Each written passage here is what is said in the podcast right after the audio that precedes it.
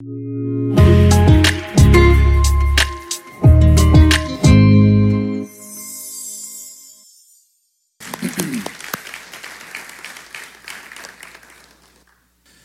que c'est bon de vous voir en présentiel. Et vous êtes là, vraiment?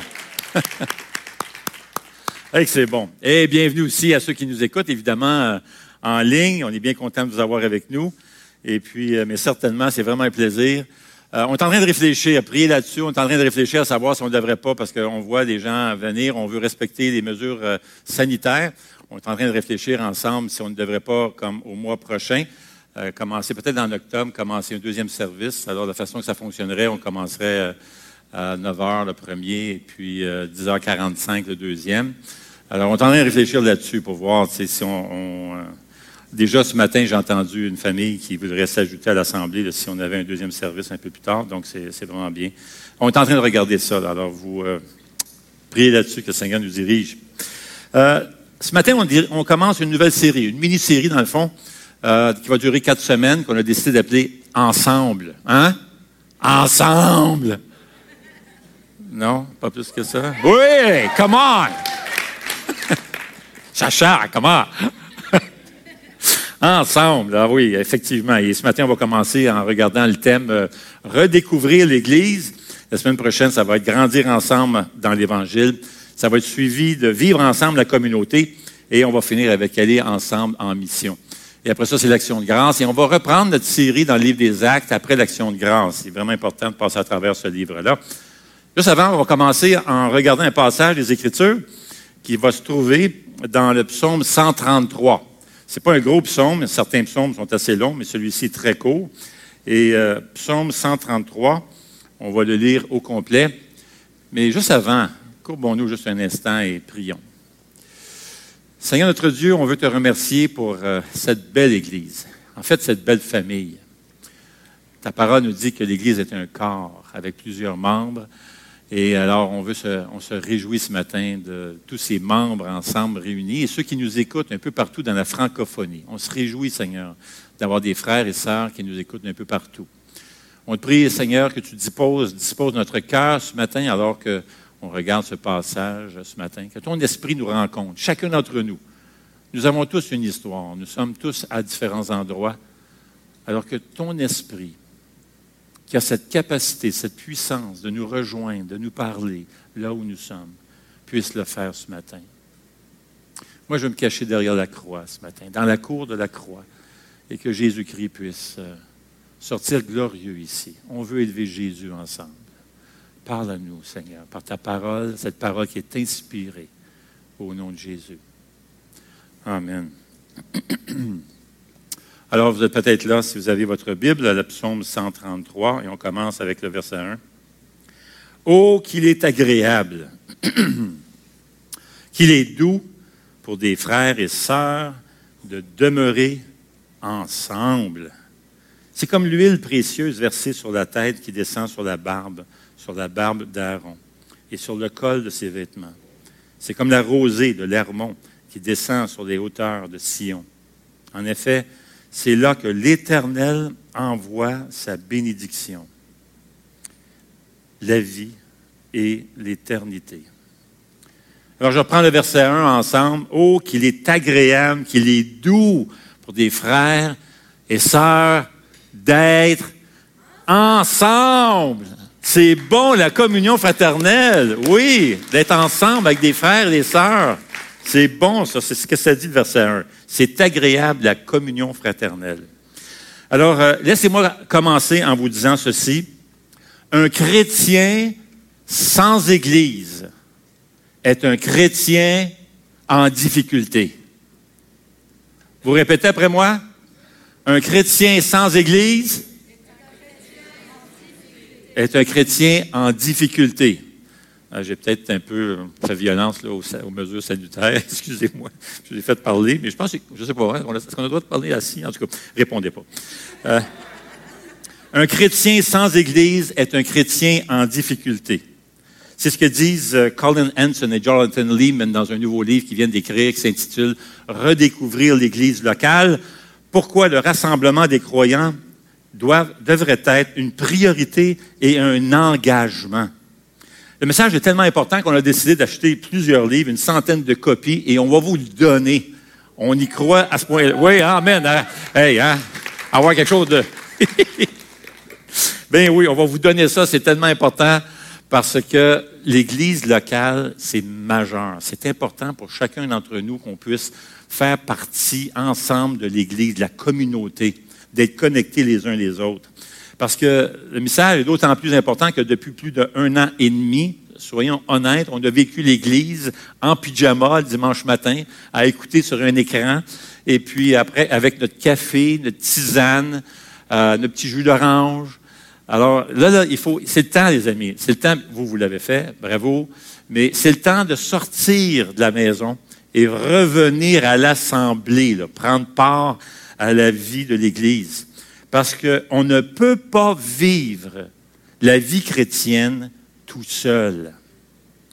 Mon message ce matin est très simple. Reviens au rassemblement de l'Église, au rassemblement de l'Église. Joins-toi à un groupe, connecte-toi, viens adorer le Seigneur avec nous en présentiel. Évidemment, si tu, restes dans la, si tu restes dans la région, il y a des gens qui nous écoutent un peu partout en ligne, on comprend ça. Il y a des gens qui nous écoutent en Afrique et ailleurs, dans la francophonie, on comprend ça. Et il y a d'autres personnes qui ne peuvent pas venir ne peuvent pas se déplacer à cause de maladies. On comprend ça aussi. Pas de souci. Mais si vous êtes dans la région et vous pouvez venir, alors certainement, on vous encourage à venir sur place. Euh, l'un des plus gros mensonges du diable, que le diable a fait circuler dans la dernière année, c'est qu'on peut mener notre vie chrétienne tout seul. Euh, c'est pas vrai. C'est faux, c'est un mensonge. Un chrétien sans Église, en difficulté. Amen. On perd lorsqu'on ne se réunit pas physiquement ensemble. Notre âme a besoin de rassemblement de croyants et pas seulement la diffusion à la télévision. Gloire à Dieu, parce que ça a été vraiment une bénédiction et ça l'est encore d'avoir, de pouvoir diffuser ces messages. L'audiovisuel, toute l'équipe travaille très fort pour ça et c'est super. On, remercie le Seigneur. Mais on ne veut pas mener notre vie chrétienne tout seul chez nous. Euh, et ce matin, ce qu'on va faire, on va regarder certaines raisons euh, ensemble pour voir à quel point c'est essentiel pour vous et moi de bâtir des relations les uns avec les autres, euh, d'être en relation, de se connecter, euh, de se rassembler les uns les autres. Maintenant, on aurait pu donner plusieurs raisons. J'ai vu un article qui avait donné plus de 15 raisons. Il y en a d'autres en plus. Mais laissez-moi me limiter à cause du temps, parce qu'on a une présentation à faire ce matin, un peu plus tard. on va se limiter à quatre raisons. La première raison, c'est que la présence physique d'autres croyants est une source de joie et de, force incomparable pour le croyant. Euh, c'est Bonhoeffer, ce pasteur qui a été pendu par le régime, sous le régime nazi, qui l'a dit dans son livre intitulé euh, Vivre ensemble, qui a dit ceci. Il dit La présence physique d'autres croyants est une source de joie et de force incomparable pour le croyant. La simple présence d'autres chrétiens a un effet fortifiant pour nos âmes, au-delà de ce que nous sommes même capables de reconnaître consciemment. C'est l'une des raisons pour lesquelles la Bible nous exhortant à nous réunir. Nous sommes le corps même de Jésus, organiquement connectés les uns aux autres. La vie et la force du Christ lui-même coulant en nous les uns à travers les autres. C'est une, excellente raison de nous réunir ensemble cette présence physique avec d'autres croyants, qui est une source de joie puis de force incomparable pour le croyant. Mais il y en a un autre. Être ensemble nous donne accès aussi à l'immense richesse des dons spirituels des frères et sœurs. Vous avez reçu un don spirituel. Lorsque vous avez placé votre foi en Jésus, Jésus a dit qu'il donne des dons à chaque croyant. Un, un don, c'est une capacité surnaturelle donnée par Dieu pour accomplir son œuvre parce qu'on fait partie d'un corps et les uns les autres, nous exerçons tous un ministère les uns auprès des autres. 1 Corinthiens 12, 4 dit ceci, il y a diversité de dons, mais le même esprit. Verset 7 dit, Or à chacun, la manifestation de l'esprit est donnée pour le bien de tous. En effet, à l'un est donné par l'esprit une parole de sagesse, à un autre une parole de connaissance, selon le même esprit. À un autre la foi, par le même esprit. Verset 11, mais toutes ces choses c'est un seul et même esprit qui les accomplit en les distribuant à chacun en particulier comme il le veut. Le corps forme un tout, mais a pourtant plusieurs organes. Et tous les organes du corps, malgré leur grand nombre, ne forment qu'un seul corps. Il en va de même pour Christ. Et verset 26 continue en disant, si un membre souffre, tous les membres souffrent avec lui. Si un membre est honoré, tous les membres se réjouissent avec lui. Vous êtes le corps de Christ et vous êtes ses membres, chacun pour sa part. Venir à l'Assemblée, c'est être touché, être sanctifié par l'exercice des dons spirituels de chacun, des frères et des sœurs. Il n'y a pas seulement le service de célébration ici dans cette pièce, il y a lorsqu'on sort après le service, dans le couloir, ces rencontres qu'on fait sporadiquement, à l'improviste même parfois, et que ça n'a pas besoin de durer très longtemps, ça peut même être juste 30 secondes. Et voilà qu'un frère ou une sœur va nous donner une parole qui vient de Dieu sans qu'on le réalise et sans que la personne en avant nous ne le réalise. Personnellement, moi, j'ai beaucoup, ce qui m'aide à grandir, c'est tous ces échanges que j'ai eu au fil des années avec plusieurs d'entre vous. Notre croissance spirituelle s'atrophie quand on s'isole des autres chrétiens de manière prolongée. Et combien de fois un frère ou une sœur m'a fortement encouragé euh, sans que la personne le sache. Et vous savez que l'encouragement, c'est tout un ministère important au sein de l'Église. On sous-estime la puissance spirituelle de l'encouragement, tant pour celui qui encourage que celui qui est encouragé. Et c'est l'une des raisons pour lesquelles on se réunit, de nous encourager, c'est-à-dire de nous donner plus de courage les uns les autres. On prend du temps de se saluer. Je me rappelle des fois, je demandais, je, croisais certaines personnes à l'Assemblée. La personne me demandait comment ça va, Normand. Et ça donnait que dans cette semaine-là, j'avais des défis assez importants à relever, des choses difficiles à traverser. Et la personne me donnait une courte parole, me disait, Normand, ne t'en fais pas. Dieu est avec toi. Et sans que la personne le réalise, c'était assez pour élargir mon cœur, pour me fortifier, reprendre courage. Je partais, je me rappelais de ça. Et le Seigneur est avec moi. Ça n'a pas besoin d'être très long. Ça peut durer 30 secondes et moins. Maintenant, je me réjouis, me réjouis pour, pour tous ceux qui nous écoutent en ligne. Et on veut être une bénédiction pour vous. On veut s'améliorer de plus en plus pour que la technique soit plus efficace, de plus en plus, les images et tout ça. On travaille très fort pour ça. On a une belle équipe pour ça. Et je les remercie. Mais, vous savez, on ne peut pas vivre notre vie chrétienne tout seul. Une période prolongée de service de célébration virtuelle va affaiblir nos relations. On va perdre de ne pas recevoir des autres et de donner aux autres. Il y a un passage dans 1 Pierre 4, 10 qui dit ceci, comme de bons intendants des diverses grâces de Dieu, mettez chacun au service des autres le don que vous avez reçu. En d'autres mots, soyez généreux auprès des autres. Offrez ce don que Dieu vous a donné, cette capacité divine. Et des fois, on ne se sent pas comme ça. Mais vous avez reçu un don. Et Dieu dit, sois généreux avec ce don. Offre-le aux autres. Sers. Mets-toi à servir les autres. Et Dieu va opérer un ministère surnaturel sans que tu le vois ou tu le réalises. Verset 11 dit, si quelqu'un parle, qu'il annonce les paroles révélées de Dieu. Si quelqu'un accomplit un service, qu'il le fasse avec la force que Dieu communique, afin qu'en tout, Dieu reçoive la gloire qui lui est due à travers Jésus-Christ. Alors, laissez-moi vous offrir une troisième raison pour revenir ensemble. C'est qu'ensemble, on peut prier les uns pour les autres. Oui, on peut certainement prier seul à la maison. Et la Bible nous encourage, nous exhorte à prier seul à la maison. C'est même d'ailleurs un problème lorsqu'on prie plus souvent en groupe que seul. Nous avons besoin de cultiver, développer un temps de dévotion et de prière à la maison. Mais nous avons également besoin de prier en groupe et ensemble. Et c'est ce que faisaient les premiers chrétiens. Acte 2, 42 dit ceci. Ils persévéraient dans l'enseignement des apôtres, dans la communion fraternelle et dans la fraction du pain et dans les prières lorsque les, lorsque les chrétiens se mettent ensemble et prient ensemble, l'action puissante de Dieu augmente d'une manière exponentielle. On le voit d'ailleurs à travers l'histoire de l'Église. Il y a un dénommé Edwin Orr qui s'est spécialisé dans l'histoire de l'Église. Et il a fait une étude des réveils qui a eu lieu, des grands réveils spirituels, grands impacts spirituels qu'il y a eu à travers l'histoire. Il arrive à la conclusion suivante. Il dit ceci, il dit qu'à chaque fois qu'il y a eu un grand réveil spirituel, avant cela, les chrétiens étaient réunis ensemble et priaient pour ça. D'ailleurs, il a dit ceci, l'histoire est muette sur les réveils qui n'ont pas commencé par la prière. Prenons l'exemple du réveil qui a eu lieu en Amérique en 1850. C'est vraiment intéressant de faire cette analyse. L'Amérique était en déclin spirituel, politiquement et économiquement. C'était une période de désespoir pour plusieurs personnes. Alors, le 23 septembre 1857, il y a un dénommé, un homme du, nom, à New York, du nom de Jérémie Lanfier, qui loue une salle et invite les gens à venir prier avec lui. Première semaine, première journée, six personnes. La semaine suivante, 40. Et après six mois, 10 000 personnes se réunissaient pour prier que Dieu fasse un réveil. Et qu'est-ce qui arrive quand les chrétiens se mettent ensemble et commencent à prier que Dieu intervienne et influence, ait un impact sur le pays? En dans deux ans, un million de personnes sont venues à Jésus-Christ. Amen. Un million de personnes. Dans un pays qui, à l'époque, n'avait que 30 millions d'habitants. Réalisez-vous que ça, c'est 3,4% à peu près.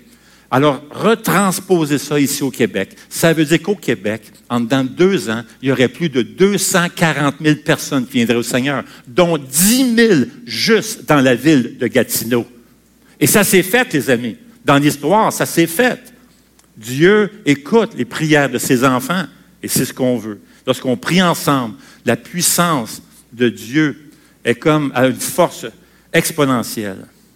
Une autre raison de revenir ensemble, c'est qu'ensemble, on peut corriger toutes ces pensées erronées que l'on a. Vous savez, vous entretenez, sans vous en rendre compte, plein de mensonges dans votre esprit. Moi, c'est le cas avec moi, c'est votre cas. Et on a besoin de se challenger les uns les autres pour corriger ça, ces mensonges-là. Pendant mes vacances, j'ai lu un livre vraiment intéressant intitulé Winning the War in Your Mind. Gardez la, euh, gagner la guerre dans votre esprit par un dénommé Craig Rochelle. Dans son livre, il raconte qu'un jour, il raconte une anecdote, c'est vraiment intéressant. Il y avait euh, des employés dans l'entreprise, dans, le, milieu de travail où ils avaient, et ça jouait des tours, les gars. Et puis, euh, un matin, il y a un gars qui se cache dans un placard. Et puis, euh, ça, faisait partie du jeu, puis il se taquinait et tout ça. Alors, euh, l'autre employé, un autre employé, l'a trouvé. Alors, il ouvre la porte, puis il dit Hey, je t'ai trouvé. Il ouvre la porte. Et là, il dit Moi, je vais t'embarrer dans le placard. Alors, il ferme la porte, puis il met son pied. Puis le gars était assez costaud, ferme la porte solide. L'autre essayait de pousser. Il dit Hey, non, non, je ne veux pas rester pris dans la.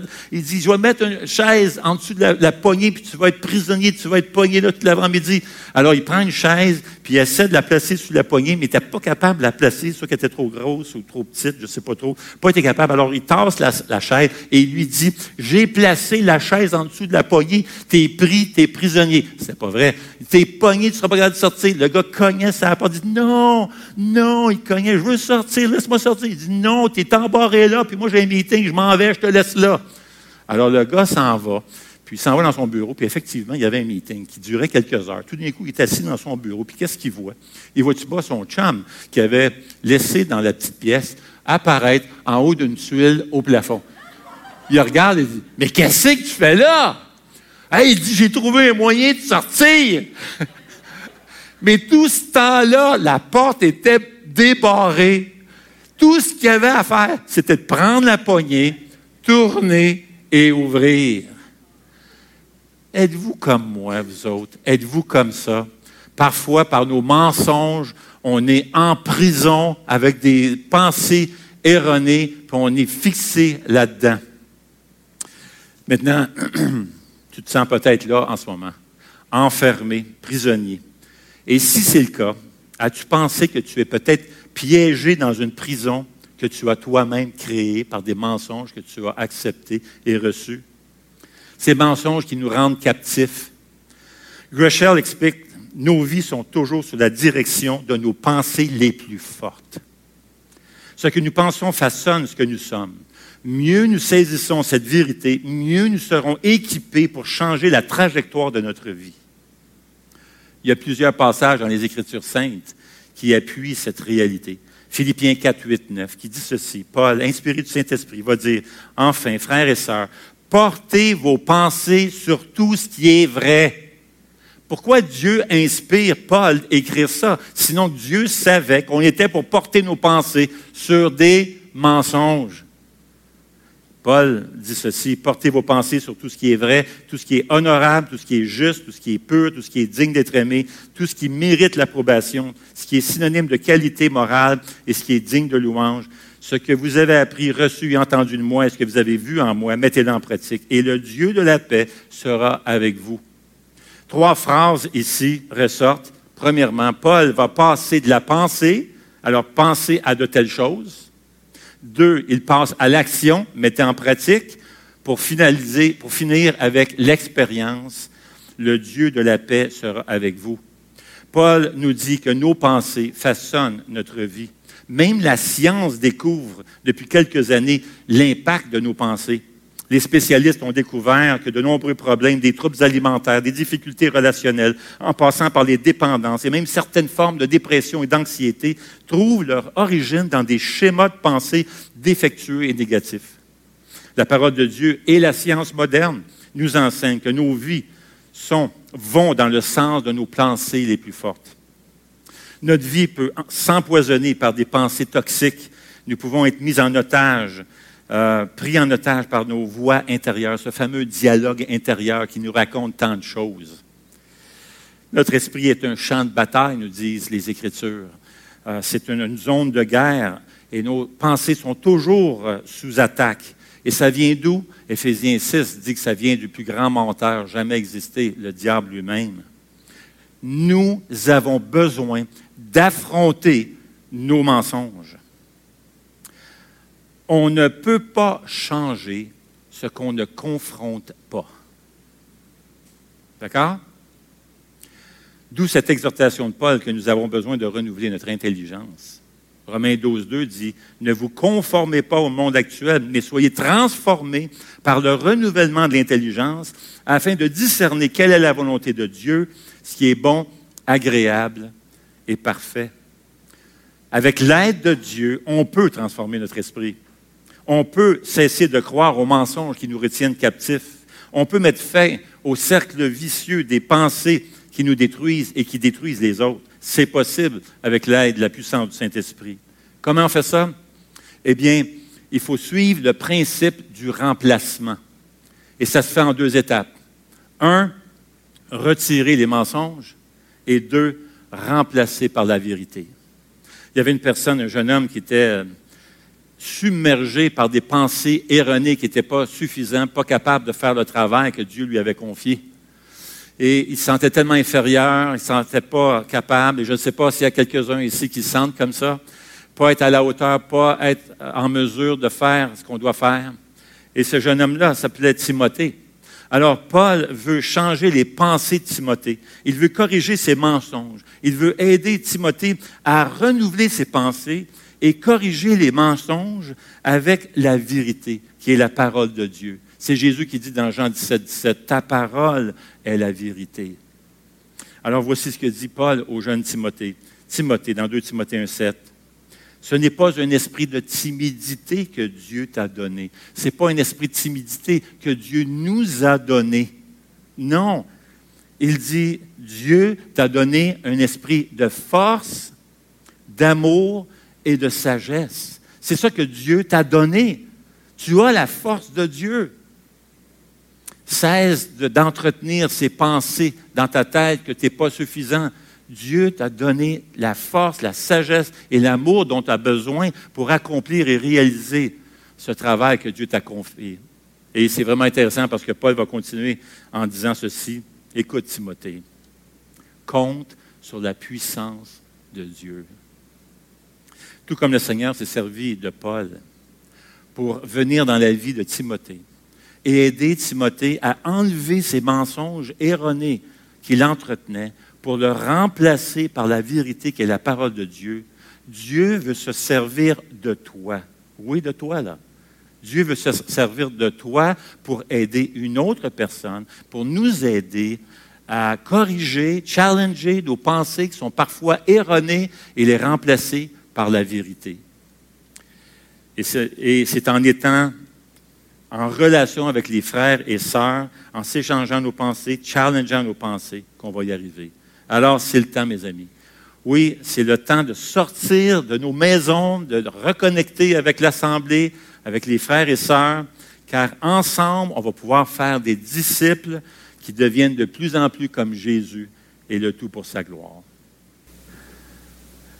Eh bien, Seigneur notre Dieu, on veut te remercier pour tout ce qui se passe au sein de l'Église. Merci pour tous les dons et les talents que tu as donnés à cette assemblée. Euh, Seigneur, on veut te glorifier, t'honorer, t'adorer avec tout ce qui se fait ici dans l'assemblée. Merci Seigneur pour ta parole qui nous conduit, qui nous dirige. Merci pour l'Assemblée, pour ce corps, le corps de Jésus, et pour les membres de l'Assemblée. Merci pour les différents dons, les différents talents. Merci Seigneur de t'occuper de nous, de te soucier de nous pour nous faire grandir. Au nom de Jésus, on te loue. Amen.